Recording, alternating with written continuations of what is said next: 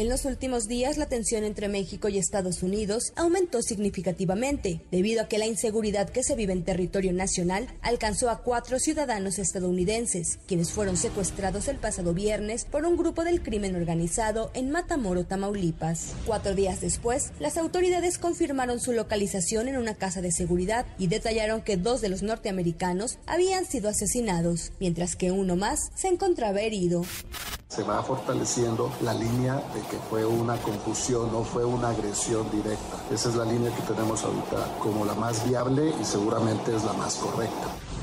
El caso de los dos norteamericanos asesinados en la ciudad fronteriza que es dominada por el cártel del Golfo no es el único, ya que en los últimos años varios extranjeros han sido víctimas de los cárteles de la droga, los mismos que legisladores estadounidenses buscan catalogar como terroristas.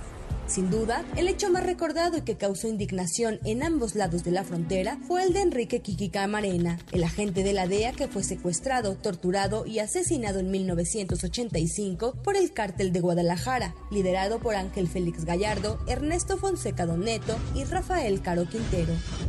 El homicidio de Camarena provocó un conflicto diplomático entre México y Estados Unidos y que la DEA implementara en nuestro país la Operación Leyenda con la finalidad de dar con los responsables. Le pido perdón al gobierno de Estados Unidos. Que en algo participé o que en algo estoy involucrado, le pido perdón al gobierno de Estados Unidos, a la DEA y a la familia Camarena.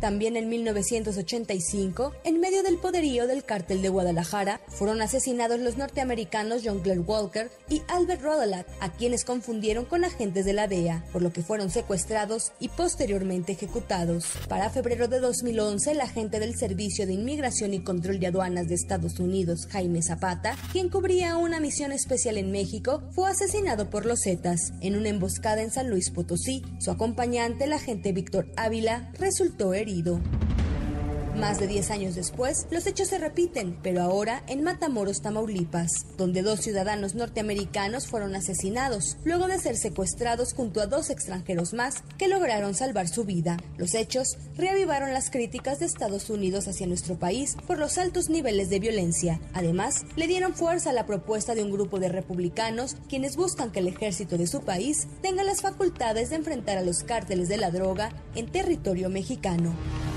porque rechaza la ayuda de los Estados Unidos, porque protege a los carteles. Ellos son tu enemigo y los Estados Unidos son su amigo. Lo único que busco es el éxito de México y una mejor vida para el pueblo mexicano. Podemos ayudarles si nos deja lo que sin duda rechazó el presidente López Obrador.